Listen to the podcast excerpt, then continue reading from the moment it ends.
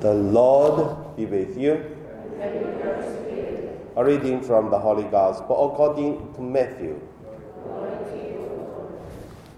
When Jesus saw the crowds, he went up the mountain, and after he had sat down, his disciples came to him. He began to teach them, saying, Blessed are the poor in spirit, for theirs is the kingdom of heaven. Blessed are they who mourn, for they will be comforted. Blessed are the meek, for they will inherit the land. Blessed are they who hunger and thirst for righteousness, for they will be satisfied. Blessed are the merciful, for they will be shown mercy.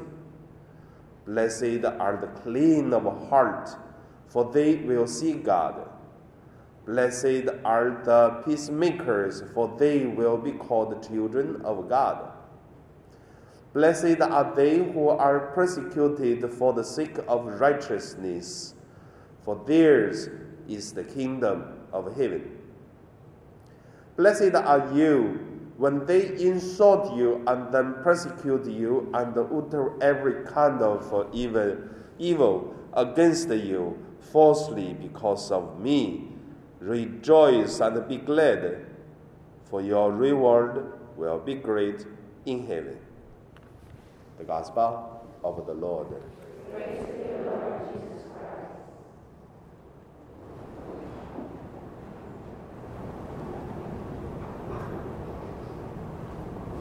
So today is also the day my meditation name it uh, the way to be a saint. The first, let us look at uh, the background, the the starting. What is the origin of the All Saint Day? What is the changing in the middle? And then we look forward. What would be the spirituality for All Saint Day in the future?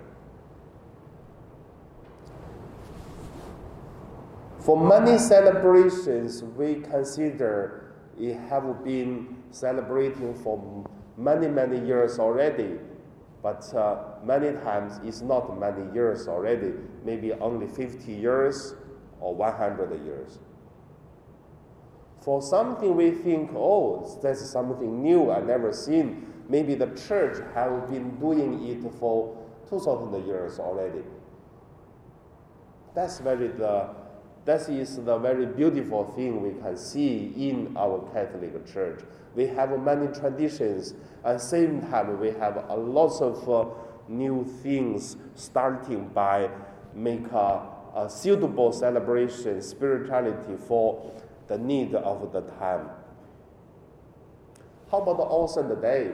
Do you know when did we start to celebrating All Saint Day?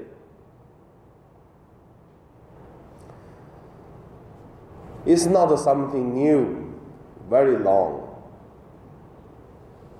Also, the day it starts by the, the Pope Bonifacio. So he starts to celebrating this awesome day, but not uh, name awesome day. He's starting by celebrating Our Lady Mary and also all the martyrs who uh, persecuted and dead during the 300 years of the Roman persecution. Because so many people who died during that 300 years even cannot name them. That is why the Pope is very interesting. He took the Roman temple, which is all saint temple. You know, Roman believe a lot of God.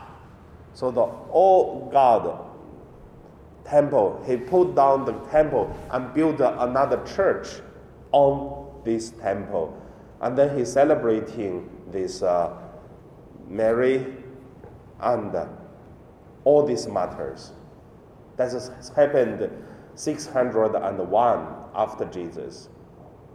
And then 805, another pope, Gregorio uh, V, he established this All Saint Day after 200 years of this Pope Bonifacio. So that become a public uh, celebration in our church. Name it All Saint Day. But you can see the origin of the celebration for today. It is for the martyrs. But uh, later on changed. Why changed? Because people already forgot the martyrs. They only remember which saint we celebrate and we name it every year. But you know, people are very interested to look at, oh, did we neglect name some saint celebration or we never call their name? Maybe we do one day celebration for the rest saint. Catholic have uh, so many saints. So let's celebrate their feast day within one day, celebrate together. And then, little by little, also the day become changed, uh, become uh, celebrating all these neglected name. We never call them, we never celebrate them, and that's Saint Day until now. But there is also another meaning is starting, but the church didn't say, but I believe many of us we feel it already. My understanding, personally understanding is the Saint Day is changing now. Not only celebrating the people's name we never celebrate during the whole year that we celebrate today, just make it uh, full.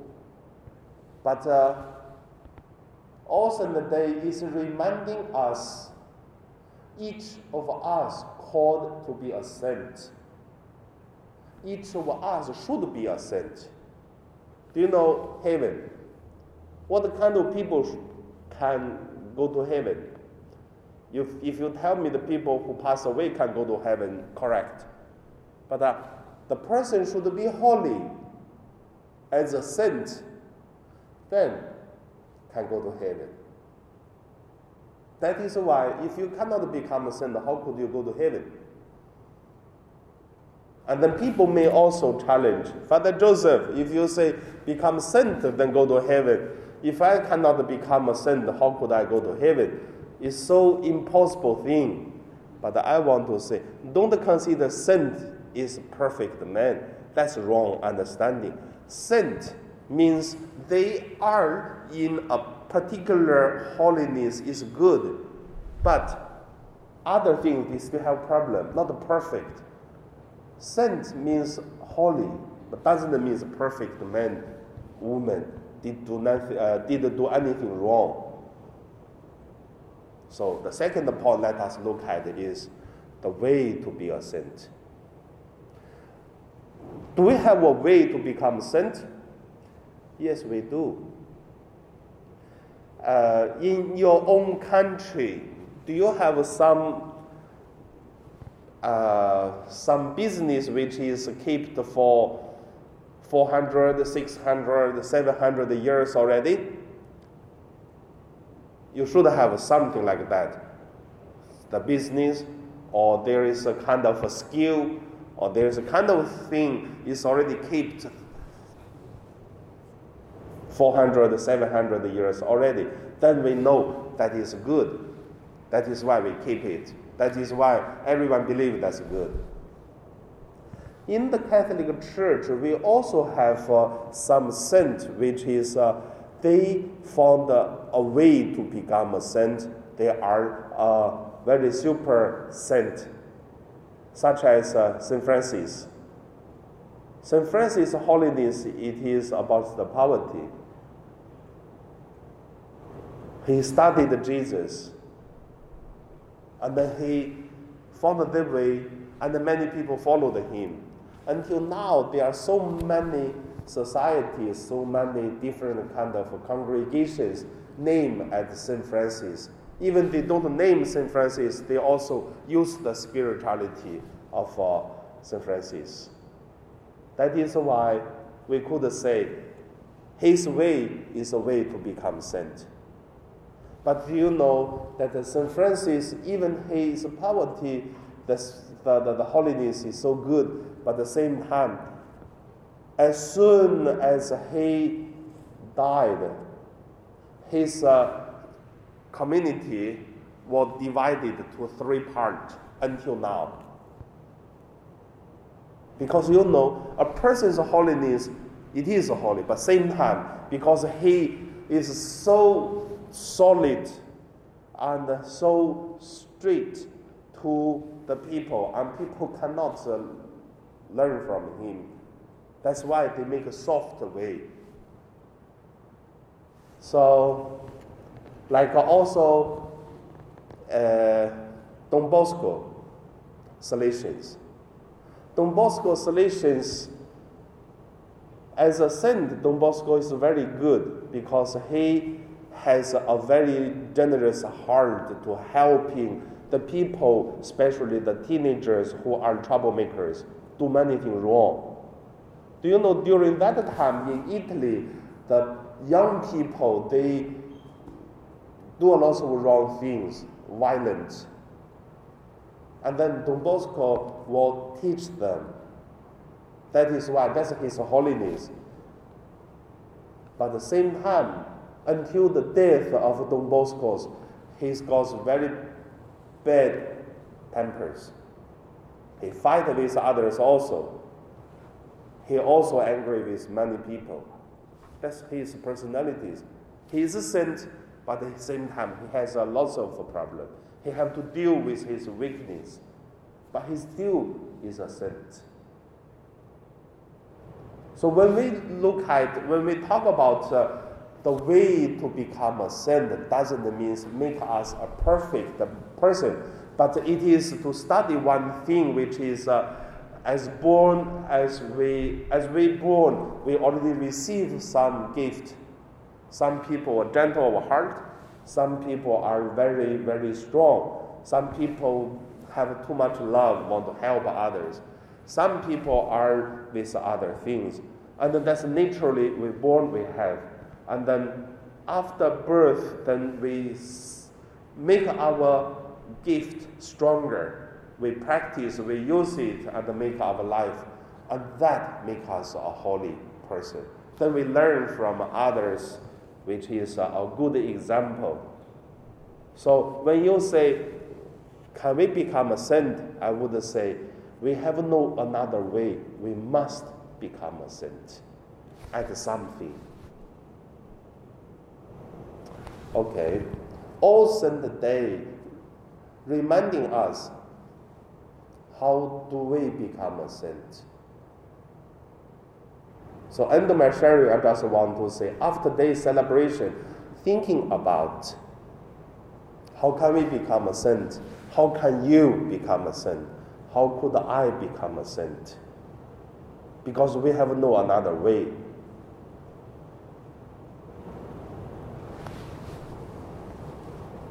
How many people will go to heaven? The percentage of the population. I think you are interested to know. Because the church never say.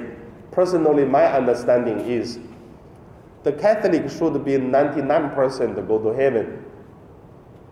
Because, you know, how strong the passion we have, how many things we do to make our way to go there. We keep the Ten Commandments. We pray a lot. We always reminding ourselves do not do this, do not do that, and also remind us do this is good, do that is good. And you have many priests have to standing here to tell you every Sunday if you attend Sunday Mass. And also, many of us do a lot of uh, sacrifices. So you could see if we cannot go to heaven, so who could go to heaven? The people who are just uh, playing around on Sunday on street, never pray. So God make a heaven. It is for the creation of God, human, his uh, children to enjoy what prepared. Like a parents, Christmas coming, isn't it? You buy the gift, what make you feel happy? They enjoy what the gift you prepare give to them. God make a gift, heaven, and then when the people die, no one can go to heaven. And then got empty heaven. The hell is full of the people. So how do you think? So that is why I believe we have much chance. The only thing is find the way, do it. Okay, that's my sharing. Hopefully, we find our way. So now let us pray to God, send the Holy Spirit guide us and live it.